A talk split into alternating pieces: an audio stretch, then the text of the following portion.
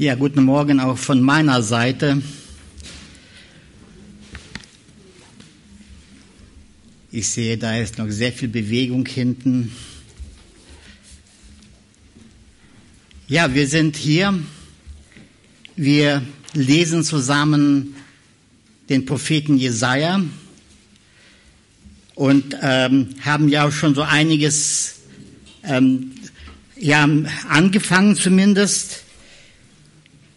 Ja, und wir sind in einem Buch, das äh, ja schon ganz besonders ist. Ein Prophet redet hier, und zwar offenbart er die Worte, die der Herr ihm aufs Herz legt. Gott spricht durch ihn. Und Gott hat etwas für sein Volk zu sagen. In einer durchaus schwierigen Zeit redet er zu seinem Volk.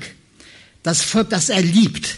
Das Volk, das er aus dem Land Ägypten herausgeführt hat. Mit einem starken Arm.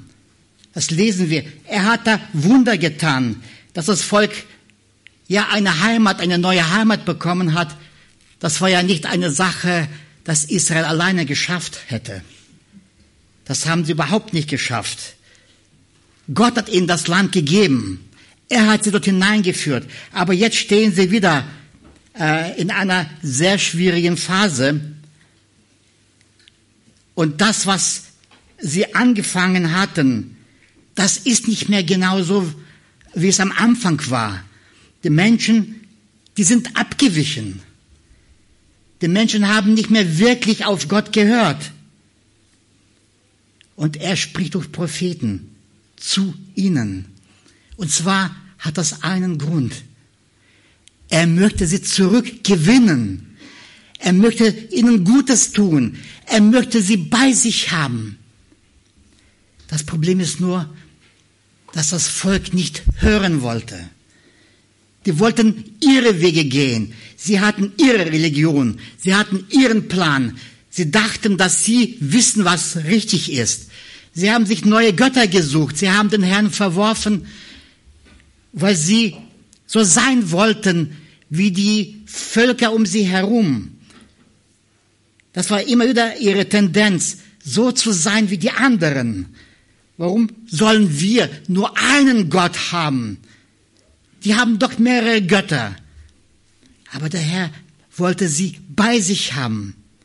Er wollte alleine ihr Gott sein. Und die Götter, die sie sich gemacht haben, die wurden ihnen zum Fall. Ja, und die Propheten, die ermahnen äh, äh dieses Volk und Jesaja ist einer dieser Propheten. Und wie gesagt, wir haben schon angefangen, ihn zu lesen. Und ich lese jetzt ab Vers 7 aus dem Kapitel 1. Wir sind ja noch ganz am Anfang. Ähm, wir sind noch gar nicht so sehr weit.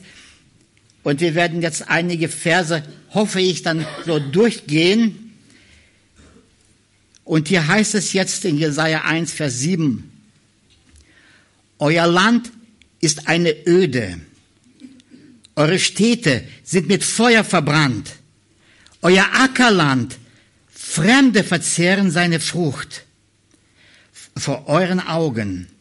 Eine Öde ist es, wie bei einer Umkehr durch Fremde. Und die Tochter Zion ist übrig geblieben wie eine Laubhütte im Weinberg, wie eine Nachthütte im Gurkenfeld, wie eine belagerte Stadt.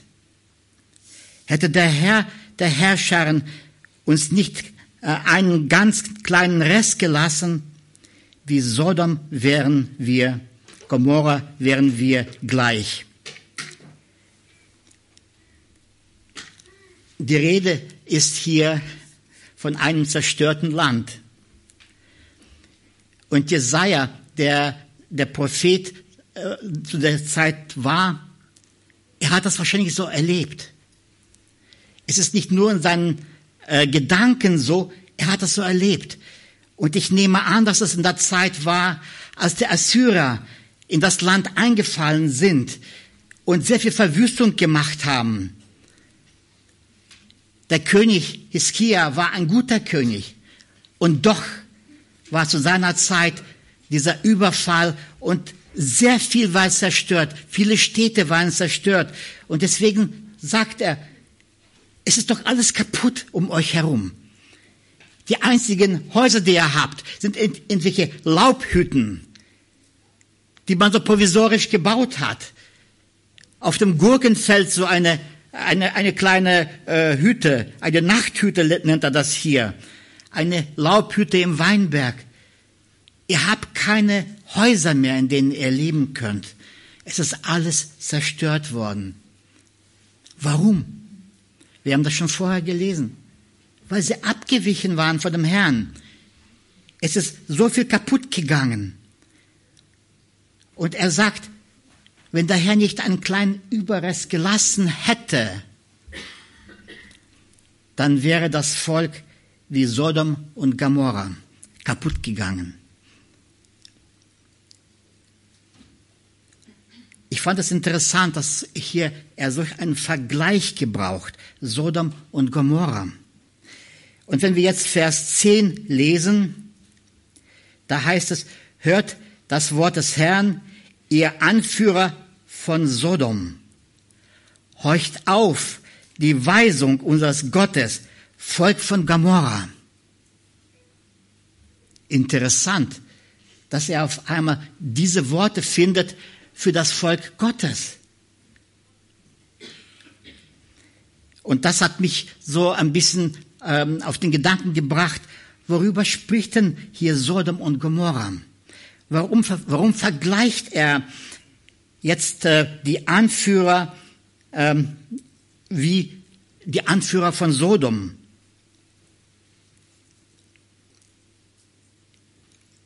Und was war denn dieser Stadt Sodom, mit diesen Städten Sodom und Gomorra? Ja, wir lesen davon schon in 1. Mose 13, Vers 13. Das ist nachdem Lot eine Wahl getroffen hat. Äh, Abraham sagte zu Lot, ey Lot, ähm, unsere Hirten, die streiten miteinander, weil irgendwie äh, das Land hier ähm, ja knapp ist für die großen Herden, die sie hatten. Und Abraham sagt, äh, Lot, ähm, es ist besser, wir trennen uns. Gehst du zur Linken, dann gehe ich zur Rechten. Wenn du zur Rechten gehst, dann gehe ich zur Linken. Und Lot, er schaut sich um. Er ist auf der Höhe. Er schaut in das Jordantal und er sieht das schön grüne Jordantal. Er sieht die Städte da und er denkt, ah, das ist schön, da will ich hin. Da habe ich genug Platz für meine Herden. Ähm, und ja, da würde ich gerne die Wahl für treffen. Und er hat die Wahl dafür getroffen. Und er zog dann Richtung Sodom. Und es heißt dann in dem Vers 13 von 1. Mose 13, die Leute von Sodom aber waren sehr böse und sündig vor dem Herrn. Da ist diese Stadt unten. Er sieht sie. Vielleicht eine schöne Stadt, im Grünen gelegen. Er sieht diese Stadt, aber dann heißt es, dass die Menschen in dieser, in dieser Stadt sehr böse und sündig waren. Eine schöne Zusammenfassung. Und dann in 1. Mose Kapitel 18 da wird dann ein bisschen mehr darüber gesagt. Und zwar ist, ist das, sind da drei Männer, die Abraham besuchen. Und die ähm, kriegen dort ein schönes Fest gemacht, erstmal gut zubereitet. Und dann ziehen sie weiter. Und sie ziehen Richtung Sodom.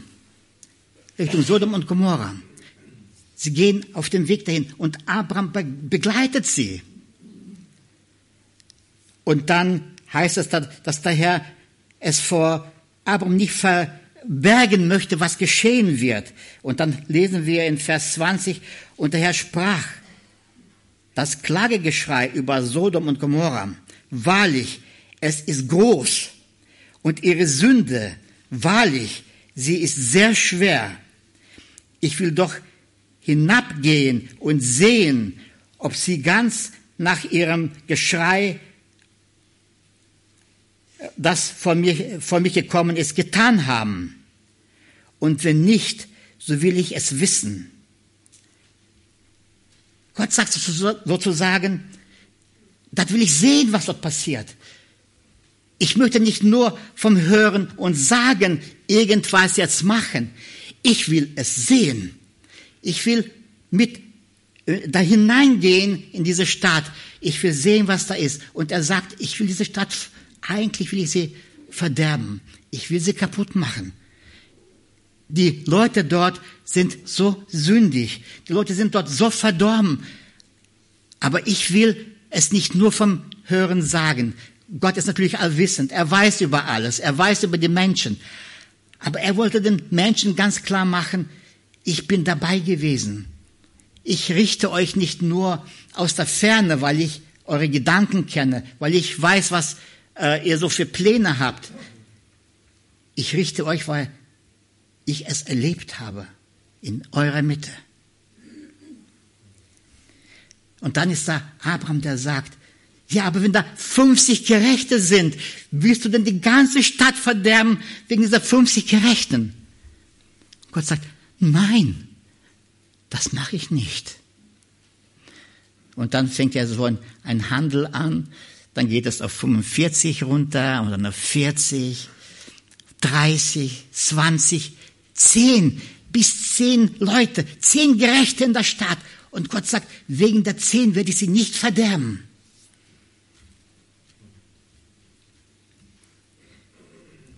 Und dann lesen wir das dann, äh, die beiden Engel, 1. Mose 19, Vers 1, da heißt es, und die beiden Engel kamen am Abend nach Sodom, als Lot gerade im Tor von Sodom saß. Und als Lot sie sah, stand er auf, ging ihnen entgegen und verneigte sich mit dem Gesicht zur Erde.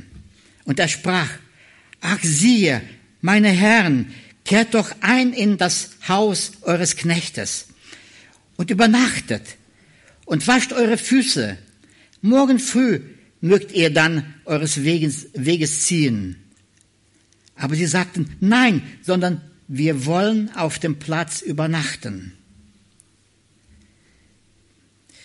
Diese Engel, die wollen mitten unter dem Volk sein.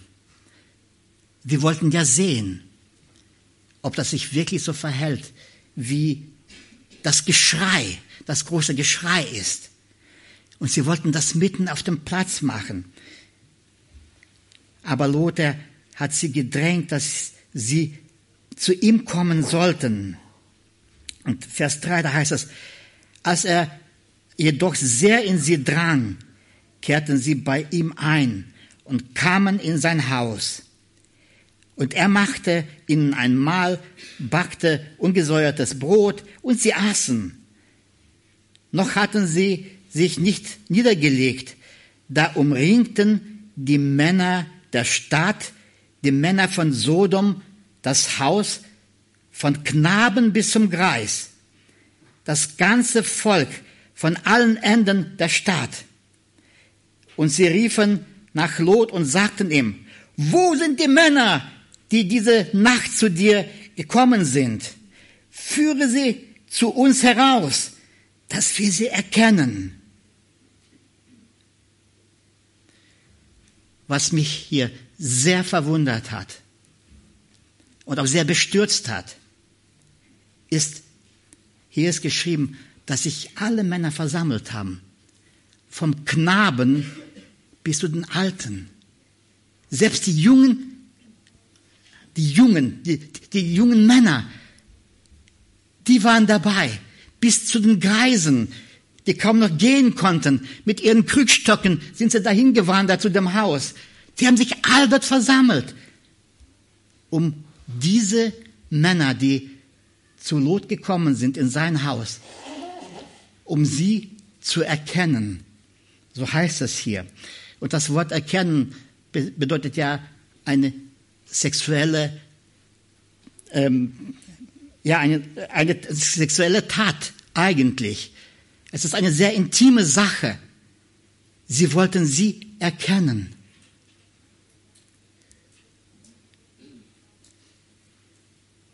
Was war die Sünde von diesen Menschen in dieser Stadt? Sie waren pervers, sie waren verdorben, Sie kamen alle zusammen. Ich weiß nicht, was das für eine Schau sein sollte. Diese zwei Männer, die zu Lot angekehrt sind und diese ganzen Männer, die aus der Stadt da standen und die sie erkennen wollten. Wollten sie da eine Bühne aufbauen? Ich weiß nicht, was sie vorhatten. Besessen und pervers waren die Menschen in dieser Stadt.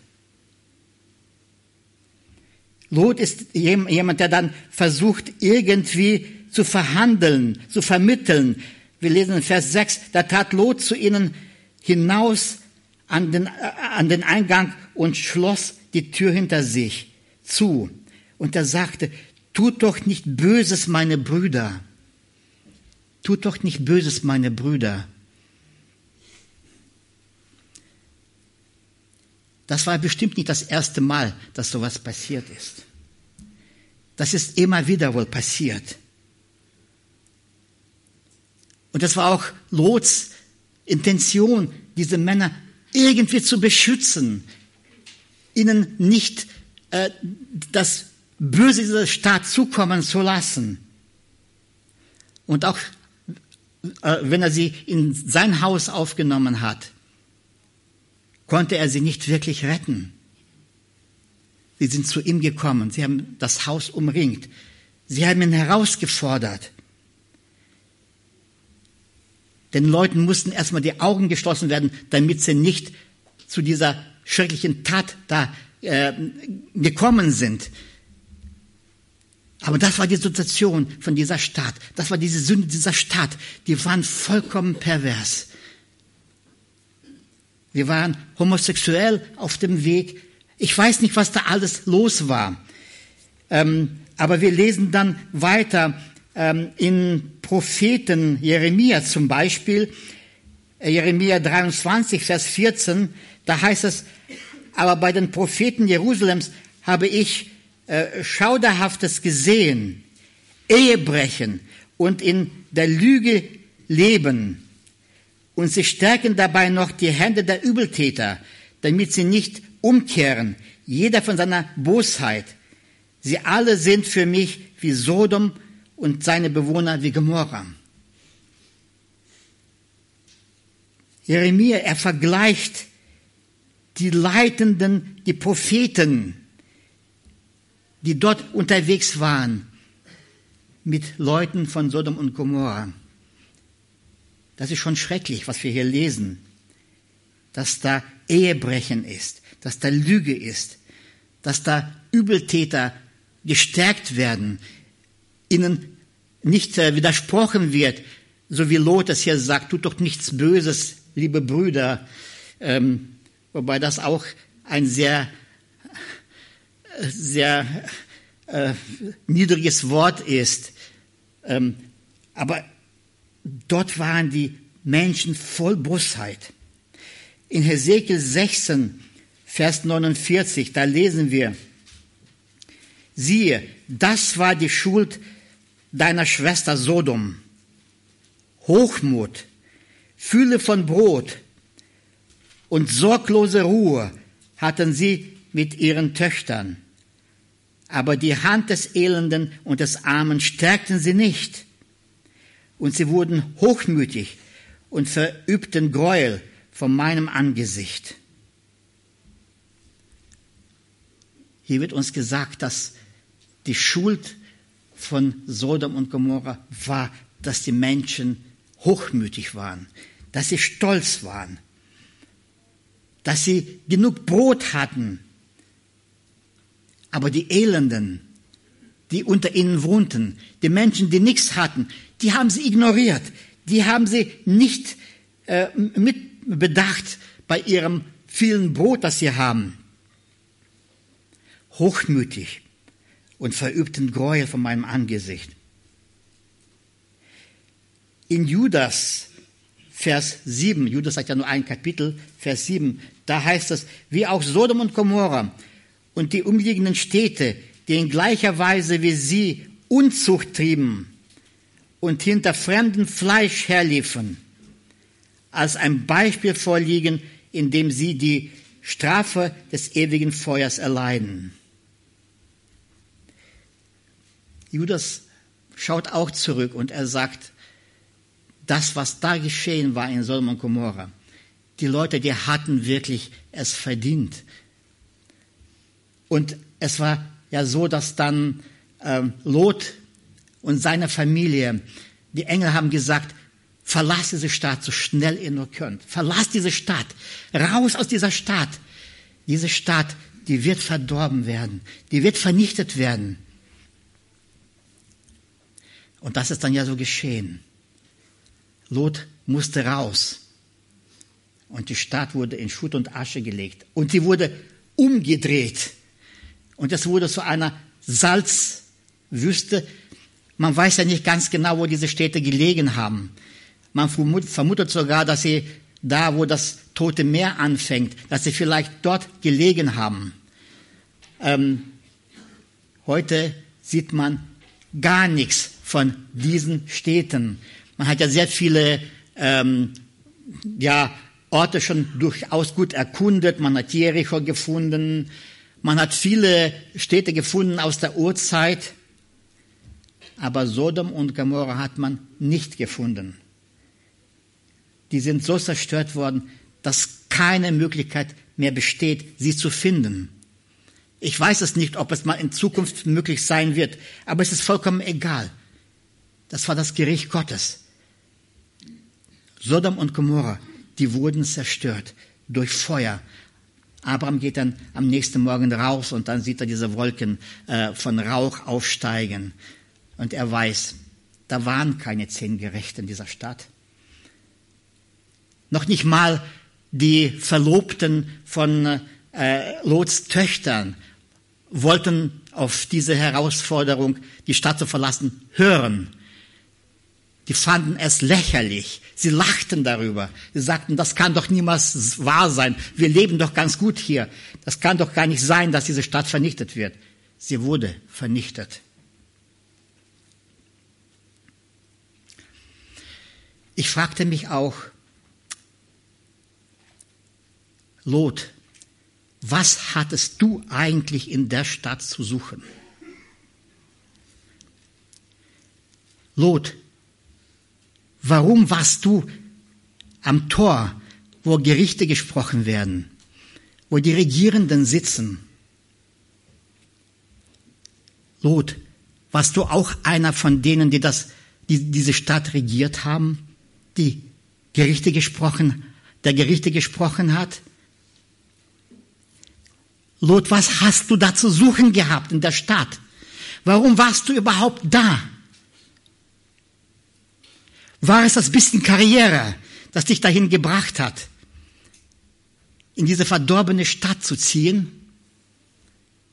Weil es, war es vielleicht die Aufstiegsmöglichkeit, die du da hattest, irgendwie ähm, ja, Rang und Namen zu bekommen? Warum warst du eigentlich in der Stadt, Lot? Und die Frage ist auch an uns. Was bewegt uns, an der Sünde dieser Welt teilzuhaben? Was bewegt uns, den Staat zu betrügen? Ich, ich hoffe, es ist keiner dabei, der das macht. Das hoffe ich ganz stark für uns. Aber neulich war bei uns ein Handwerker und er ist, er bekennt sich als Christ und er sagte meiner Schwester, kannst du mir dieses Geld in Bar geben? Meine Schwester sagte ihm, gib mir eine Rechnung, dann überweise ich dir das Geld. Er sagt, ja, aber wenn ich ähm, Geld von meinem Konto abheben muss, dann muss ich Steuern dafür bezahlen.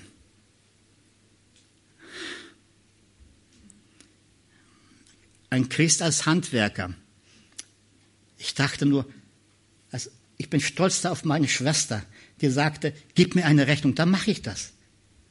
Ich bin nicht bereit, auf irgendwelche Umwege Gelder zu leiten, damit sie irgendwie vom Staat verborgen fließen.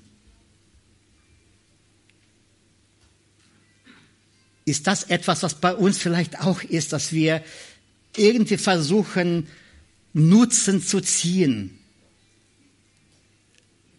Und ja, dabei, dabei uns mit Menschen gleichtun, die den Herrn nicht kennen, die nicht mit dem Herrn zusammenleben.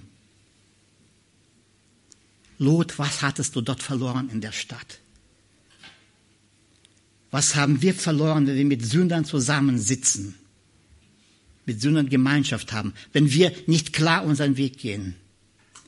Ein Gedanke, den wir vielleicht auch mitnehmen sollten und bedenken sollten. Jetzt komme ich zu meinem, das war mein erster Punkt. Jetzt komme ich zu meinem zweiten Punkt. Ich habe vier Punkte. Ähm, und zwar geht es hier weiter mit Vers 11.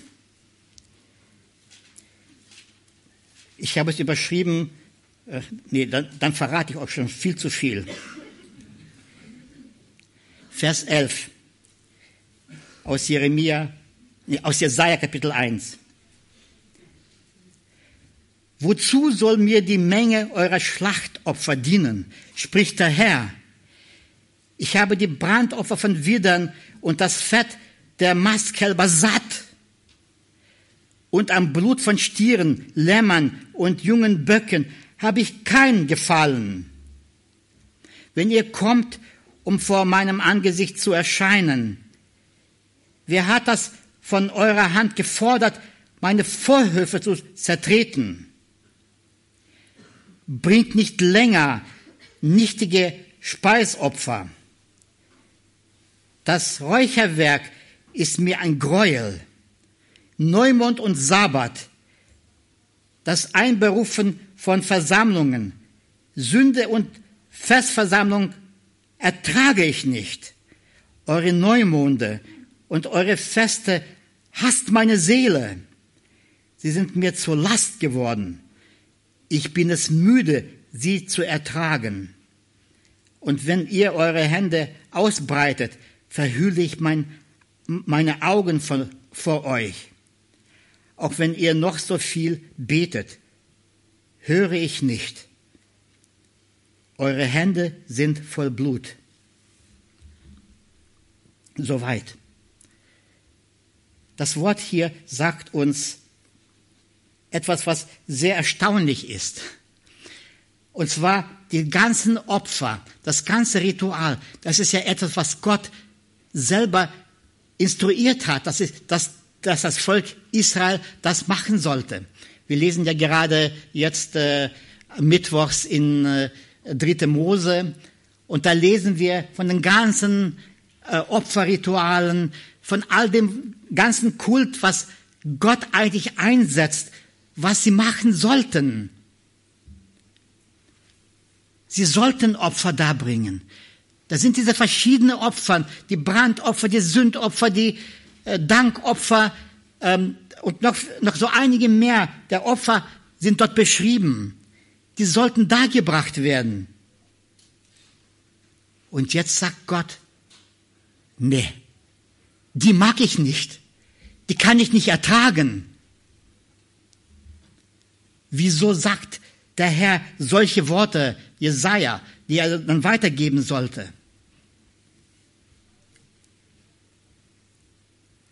Tja, Gott sieht mehr.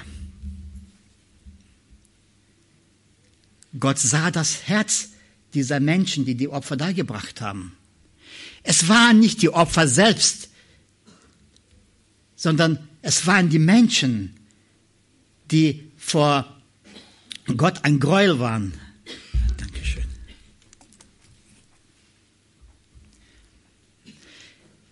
Gott sah die Herzen der Menschen. Er sah, in welcher Weise sie die Opfer gebracht haben. Er sieht uns, wie wir hier zum Gottesdienst kommen. Er weiß ganz genau, welche Gedanken da sind, was uns bewegt. Er weiß auch, was gestern gewesen ist oder vorgestern. Er weiß, was morgen sein wird. Und in diesem Fall sagt er, das stimmt einfach nicht überein. Ihr bringt am Sabbat eure Opfer. Ihr tut heilig und gut und fromm vor dem Herrn. Ihr tut und erfüllt am Sabbat äh, die Gebote, die äh, ihr halten sollt. Aber das tut ihr nur am Sabbat. Das tut ihr nur, wenn ihr da zum Tempel kommt. Und was macht ihr sonst? Wie lebt ihr sonst? Hier ist uns ein kleiner Teil schon gegeben als Antwort. Eure Hände sind voll Blut. Ich mag die Opfer von euch nicht annehmen. Ihr seid unrein. Eure Hände sind voll Blut. Und ihr versucht durch diese Opfer vorzutäuschen, wie heilig ihr seid. Ihr versucht es deutlich zu zeigen. Wenn ihr die Hände hebt zum Lobpreis, versucht er deutlich zu zeigen, wie sehr ihr mit dem Herrn wandelt und wie sehr ihr mit dem Herrn lebt. Aber ist euer Leben auch wirklich so? Nicht am Sonntag, sondern den anderen Tagen. Wie lebt ihr in diesen Tagen?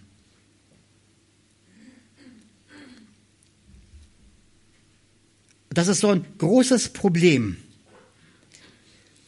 dass wir es gelernt haben, Sachen vorzuheucheln. Ich lese, aber bevor ich dann äh, ins Neue Testament komme, lese ich noch Amos Kapitel 5, Vers 21 und äh, ein paar weiter.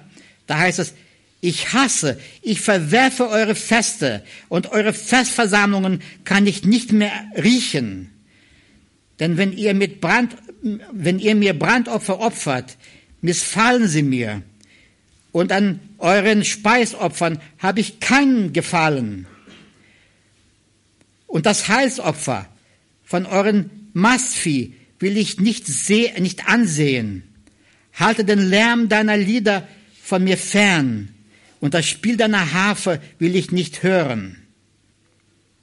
Heftige Worte, auch durch Amos gesprochen, ähnlich wie es auch schon ähm, in Jesaja hier heißt.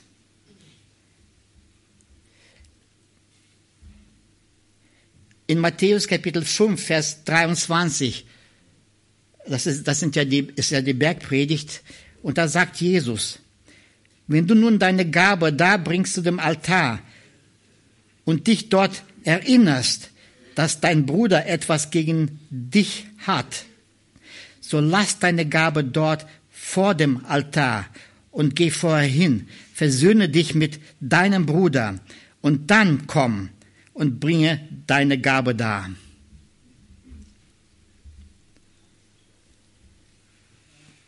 Wenn jemand etwas gegen dich hat, wenn dein Leben irgendwo ein Problem für andere bedeutet, dann versöhne zuerst dich mit dem Bruder, bringe das alles in Ordnung und dann komme zu mir und bringe deine Gabe dar. Das sagt Jesus hier. Mach nicht einfach nur dein Ritual. Mach nicht einfach nur das, was ähm, man normalerweise pflegt zu machen im Tempel damals, heute bei uns in den Gottesdiensten, sondern achte darauf, wie andere auf dich reagieren und wie dein Leben gewesen ist. Achte darauf, dass du in Versöhnung lebst. Achte darauf, dass dein Herz rein ist. Und dann darfst du gerne die Opfer bringen. Und dann freut sich der Herr auch über diese Opfer. Aber bringe zuerst alles in Ordnung.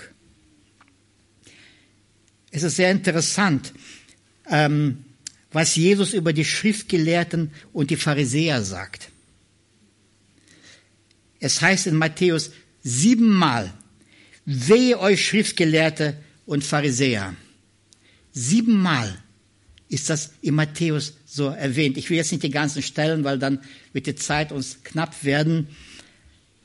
Aber immer wieder sagt Jesus den Pharisäern und den Schriftgelehrten, wehe euch.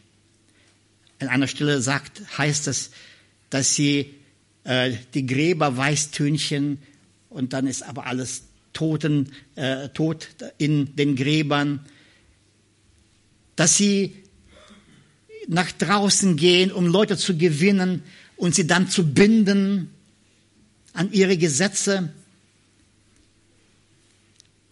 Die haben so vieles getan. Sie haben das Gut der Menschen an sich genommen und lange Gebete gesprochen. Und sie haben sich gar nicht unwohl dabei gefühlt. Natürlich waren sie von der Religion her ganz stark eingenommen, ganz klar. Und doch so weit weg von dem wahren Glauben. Es war nur alles äußerlich. Es war ein Beten auf den Straßen, damit alle sehen, wie sie fromm dort auf den Straßen beten, lange Gebete vollziehen, aber nur vor den Leuten. Es war aber nicht innerlich. Da waren sie auch verdorben. Und das wird deutlich in diesem Gebet von dem Pharisäer und dem Zöllner in Lukas 18, Vers 9 und weiter. Da ist dieser Pharisäer, der in den Tempel geht, um dort zu beten. Und er steht da ganz vorne, damit er auch gut gesehen wird. Da steht er und betet und sagt, er, er sprach aber auch zu einigen, die auf sich selbst vertrauten, dass sie gerecht seien und die übrigen verachteten dieses Gleichnis. Zwei Menschen gingen hinauf in den Tempel, um zu beten. Der eine ein Pharisäer und der andere ein Zöllner. Der Pharisäer stand und betete bei sich selbst so, Gott, ich danke dir, dass ich nicht bin wie die übrigen der Menschen, Räuber, Ungerechte, Ehebrecher oder auch wie dieser Zöllner. Ich faste zweimal in der Woche, ich verzehnte alles, was ich erwerbe. Er hat zumindest nicht den Staat beschissen, das muss man schon sagen. Der Zöllner aber stand weit ab und wollte sogar die Augen nicht aufheben zum Himmel, sondern schlug an seine Brust und sprach, Gott sei mir, dem Sünder, gnädig. Und dann sagt Jesus, ich sage euch, dieser ging gerechtfertigt hinab in sein Haus, im Gegensatz zu jenem, denn jeder, der sich selbst erhöht, wird erniedrigt werden.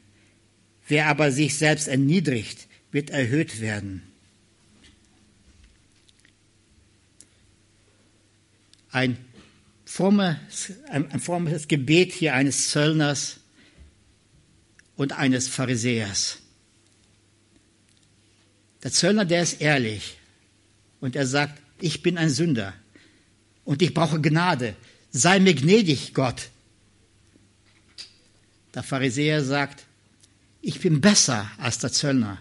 Ich bin besser als die anderen Menschen. Ich mache doch alles richtig. Ich lebe doch ein Leben, das vorbildlich vor anderen ist. Und er merkt nicht, dass er bei diesem Satz sich über andere erhebt. Er ist ein frommer Mensch, ja, das glaube ich.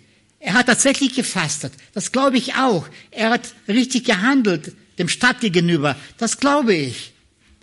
Aber er erhebt sich über die anderen.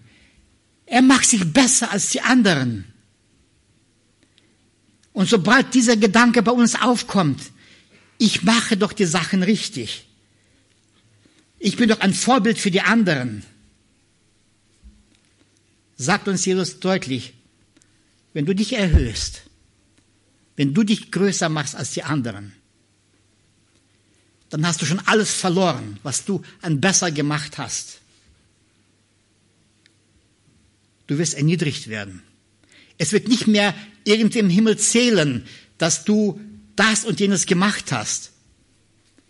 Du hast dich erhoben. Du hast nicht an, an den Wert des anderen gedacht.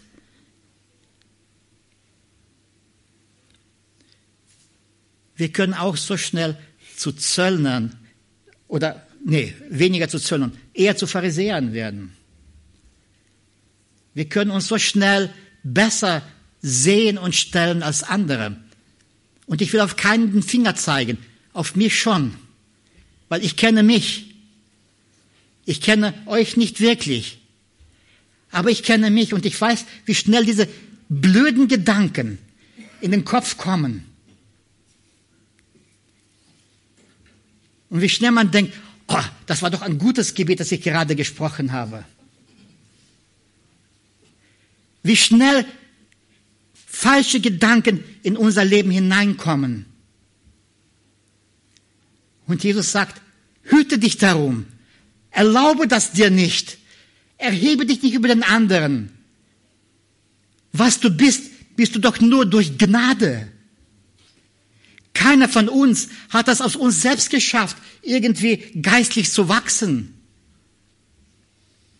Es ist uns geschenkt worden. Es ist uns alles geschenkt worden. Warum erheben wir uns? Warum machen wir uns besser? Warum denken wir, dass wir besser wären? Wir sind es nicht. Und sobald wir so denken, sind wir genauso wie die Pharisäer und wir heucheln etwas vor. Wir tun etwas, was nicht wirklich ist. Und ich habe schon von vielen gehört, dass sie so enttäuscht sind über die Heuchelei der Christen. Wir meinen oft, die Menschen sehen uns nicht. Wir meinen oft, wir haben das ja gut hingekriegt, uns geistlich gut zu stellen. Aber glaubt mir, die Menschen sehen uns. Und sie merken, wie wir wirklich sind. Und sie sehen auch unsere Heuchelei, wenn wir versuchen, etwas, Heuchelei heißt ja Schauspielerei, man spielt jemanden anderen. Die sehen, wo wir versuchen, etwas zu spielen. Und Gott sagt uns und Jesus sagt uns, hütet euch davon. Versucht nicht etwas zu spielen. Lebt aufrichtig vor dem Herrn. Lebt mit dem Herrn. Und zwar jeden Tag. Nicht nur am Sonntag. Seid nicht nur fromm am Sonntag, wenn euch die Gemeinde sieht, wenn ihr vielleicht hier vorne steht, predigt oder anbetet oder was weiß ich. Seid es jeden Tag. Seid aufrichtig. Und wenn ihr merkt, dass da etwas Unaufrichtiges ist, dann seid so wie der Zöllner. Sei mir Sünder gnädig. Ich brauche Gnade. Ich brauche Vergebung. Wenn etwas in mir ist, was versucht sich zu erheben, dann brauche ich Vergebung. Ich brauche Gnade. Was ist die Lösung? Vers 16. Da heißt es dann, wascht euch, reinigt euch, schafft mir euer, eure bösen Taten aus den Augen, hört auf, Böses zu tun. Was ist die Lösung? Als erstes, lasst dich reinigen wascht euch, reinigt euch. Wir brauchen Gottes Reinigung. Immer wieder, immer wieder, jeden Tag. Wir brauchen Gottes Reinigung. In 2. Korinther Kapitel 7, Vers 1, da heißt es, da wir nun diese Verheißungen haben, Geliebte, so wollen wir uns reinigen von jeder Befleckung des Fleisches und des Geistes und die Heiligkeit vollenden in der Furcht Gottes. Paulus sagt, wir wollen uns reinigen.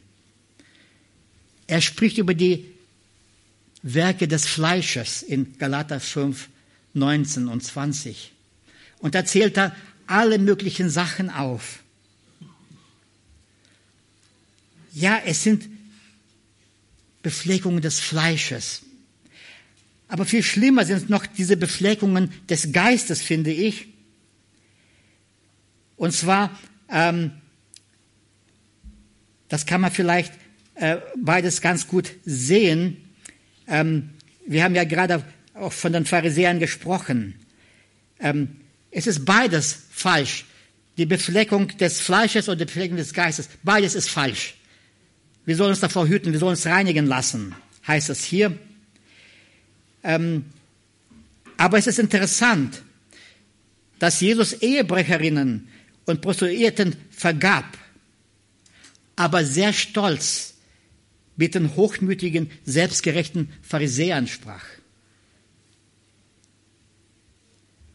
Da, wo Sünde ganz offenbar war, bei den Ehebrechern, bei den Prostituierten, da hat Jesus gesagt, ich vergebe euch. Da wollten Leute Steine werfen auf diese eine Frau, die sie beim Ehebruch ertappt haben. Jesus sagt, wer ohne Sünde ist, werfe den ersten Stein. Und da standen die Pharisäer, da standen die Schriftgelehrten, da standen die Anführer des Volkes, sie standen da. Und sie mussten gehen, weil keiner ohne Sünde war. Das haben sie erkannt. Ehrlich in sich hineingeschaut haben sie erkannt, nein, ich, ich darf den Stein, den ersten Stein gar nicht werfen. Jesus hat, hat dieser Frau vergeben. Aber er spricht sehr deutlich zu den Pharisäern, und ich habe schon gesagt, in Matthäus alleine siebenmal, wehe euch Schriftgelehrte und euch Pharisäer. Dann weiter, ähm, bei dem verlorenen Sohn. Da war dieser eine Sohn, der den Reichtum, den er geerbt hat von dem Vater, genommen hat und in die Welt gezogen ist und dort alles verprasst hat, alles ausgegeben hat für alle möglichen Dinge. Da wollen wir gar nicht wissen, was das für Dinge waren. Er hat sie ausgegeben und landete schließlich bei den Schweinen.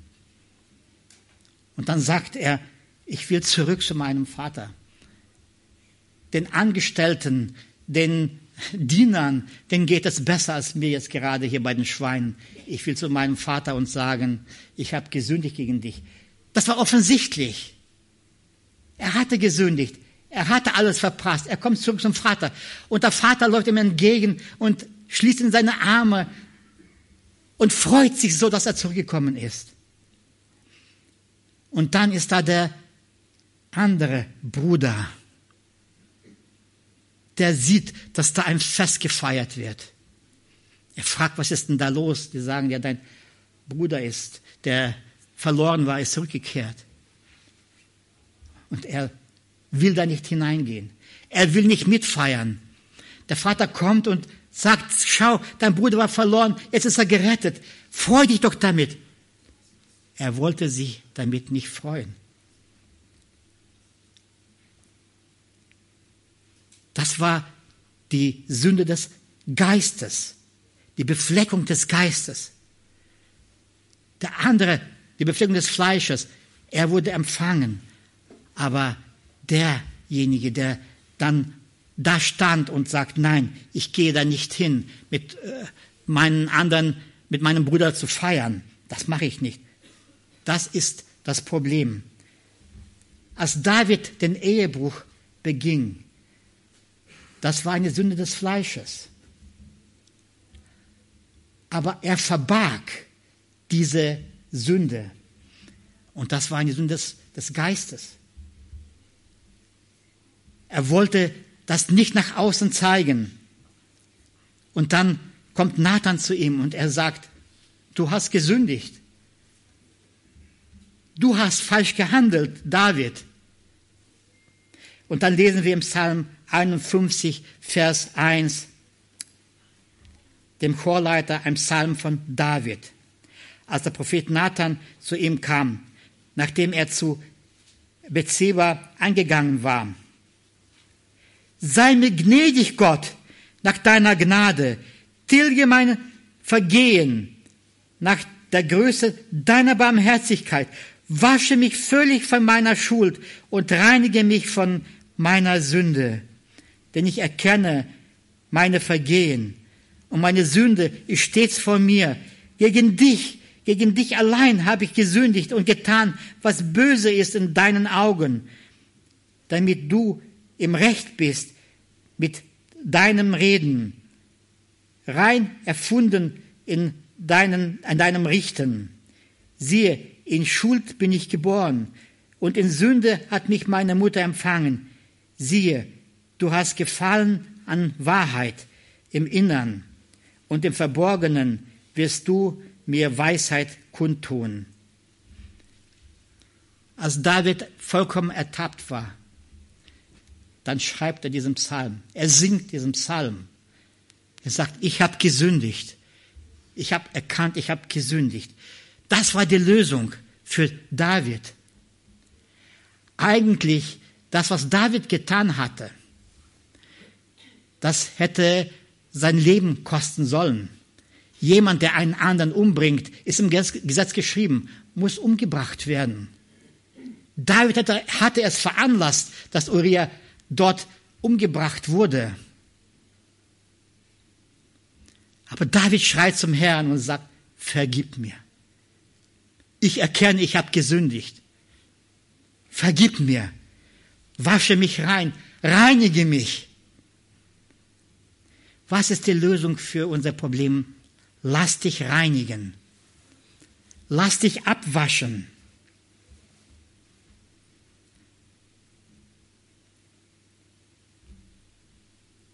Das ist so wichtig, dass wir das immer wieder tun.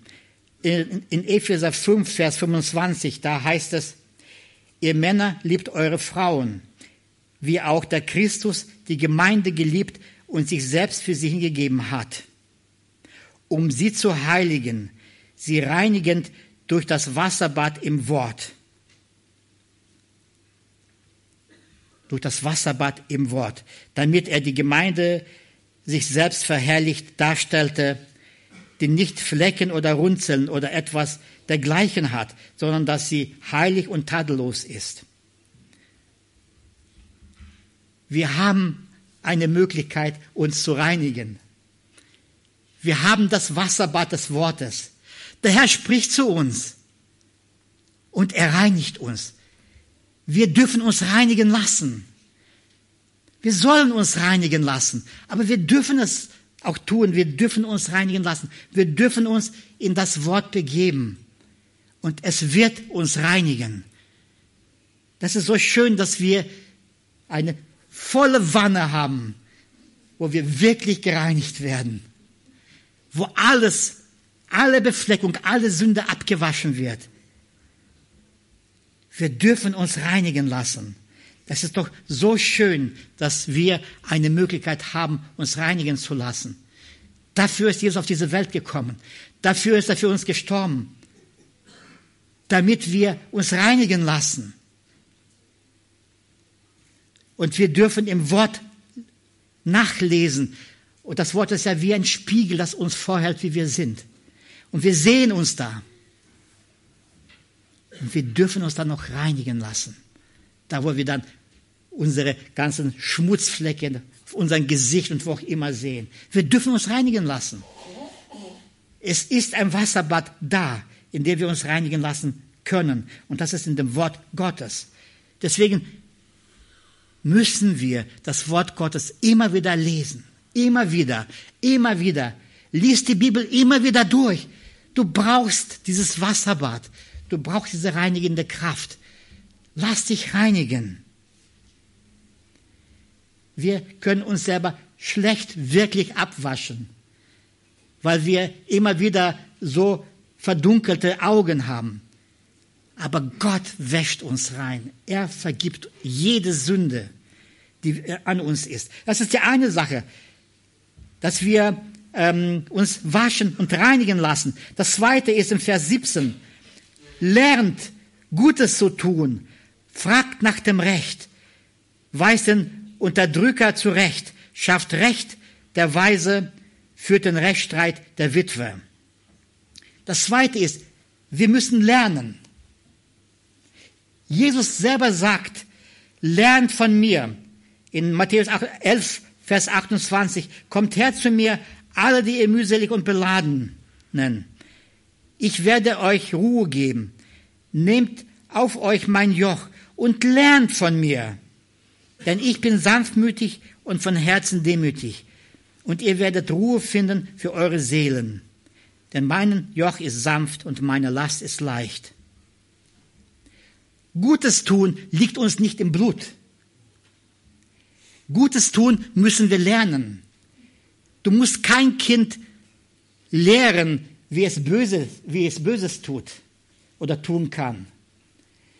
Das wissen die Kinder, ohne dass wir ein Wort verlieren darüber.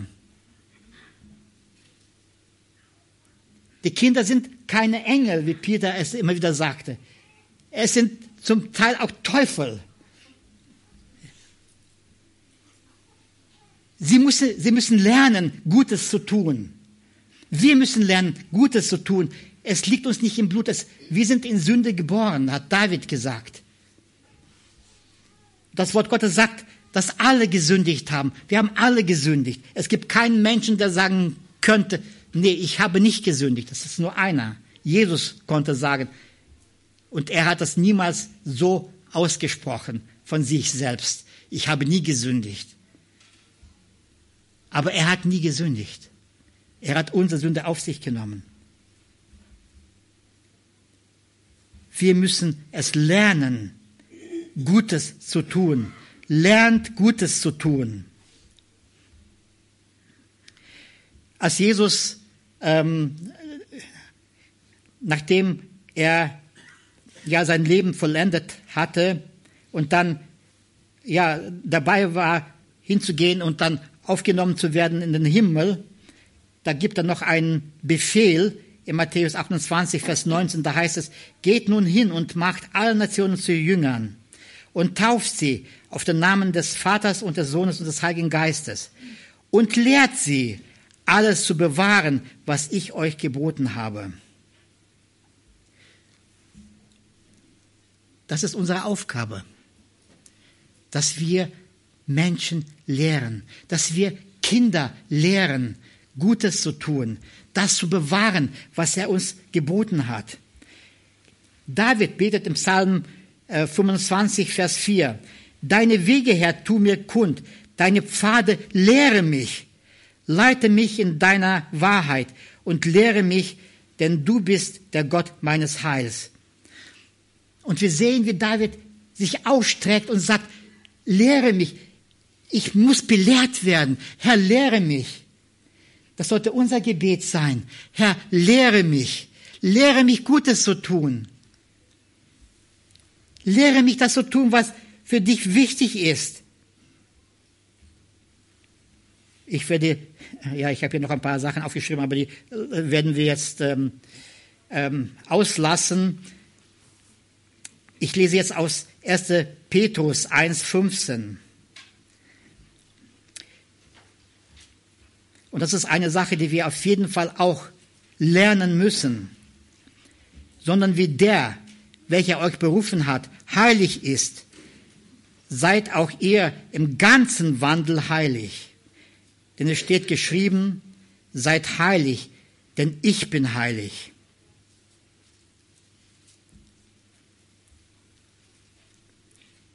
Das ist auch eine Sache, die wir lernen müssen. Nicht nur uns von Schuld abzuwenden, sondern auch, dass wir lernen, heilig zu leben. Dass wir lernen, mit dem Herrn Tag für Tag zu leben. Das ist so wichtig, dass wir das lernen. Und das ist eine Herausforderung für uns. Petrus schreibt das auch an Christen. Er schreibt das an Leute, die, die aber in der Welt leben, so wie wir es tun. Wir leben in der Welt.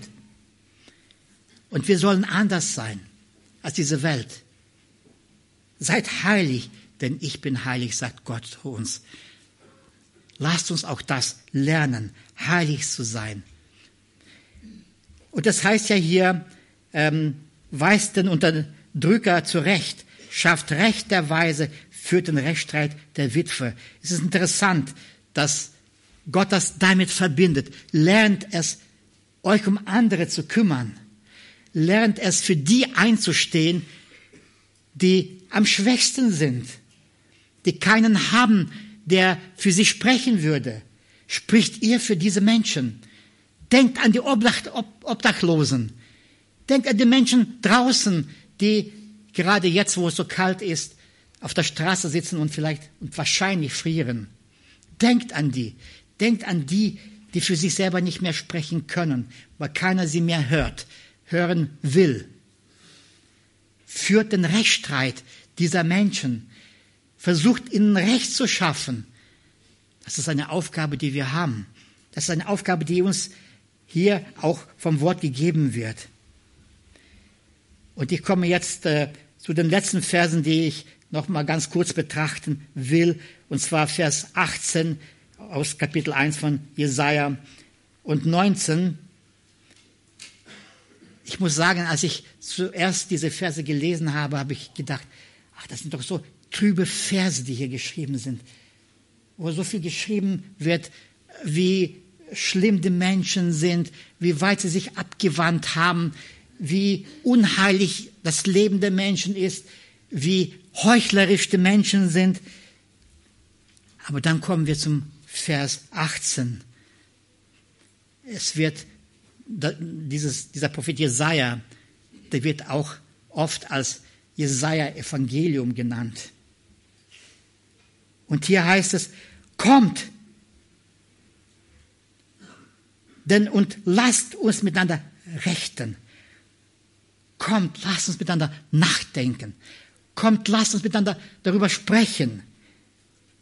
Spricht der Herr, wenn eure Sünde rot wie Karmesin sind, wie Schnee sollen sie weiß werden. Wenn sie rot sind wie Purpur, wie Wolle sollen sie werden.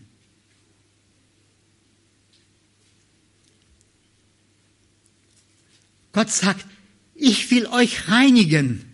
Gott sagt, ich will eure Schuld wegtun.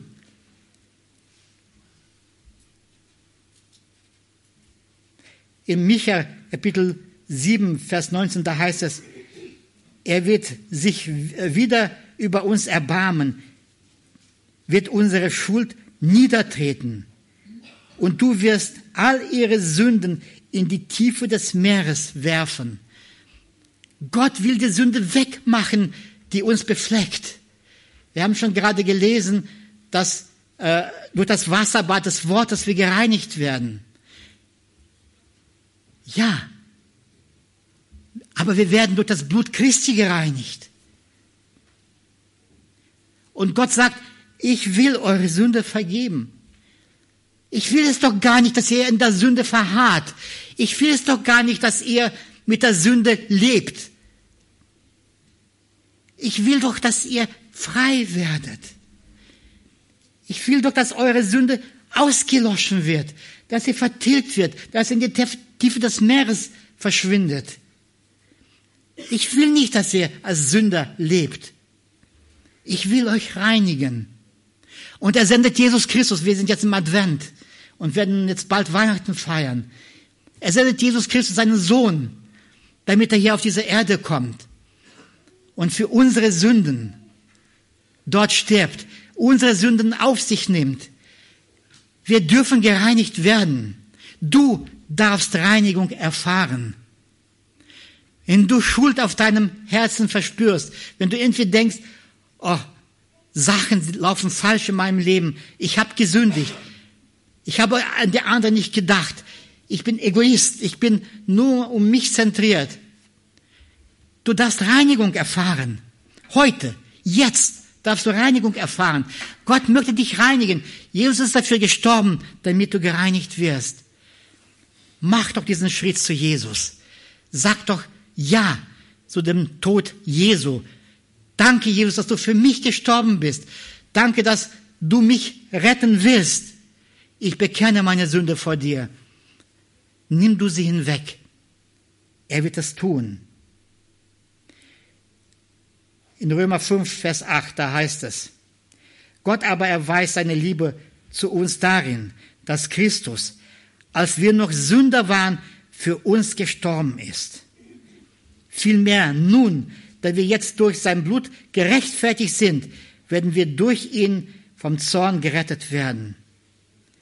Denn wenn wir, als wir Feinde waren, mit Gott versöhnt wurden durch den Tod seines Sohnes, so werden wir viel mehr, da wir versöhnt sind, durch sein Leben gerettet werden. Das ist Gottes Wort an uns. Amen. Lass noch zusammen beten. Lieber Vater, danke, dass du deinen Sohn uns gegeben hast. Danke, Jesus, dass du für uns gekommen bist, dass du für uns gestorben bist. Danke, dass du unsere Rettung bedeutest. Du hast uns die Schuld abgenommen, die Sünde, unser Verbrechen hast du auf dich genommen. Danke, Jesus. Und danke, dass wir heute Reinigung durch dich erfahren dürfen. Danke, dass wir durch dein Wort gereinigt werden. Und wir bitten dich, dass du das immer wieder aufs Neue tust. Wir bitten dich, dass du uns heute auch im Nachdenken segnest und mit uns gehst. Amen.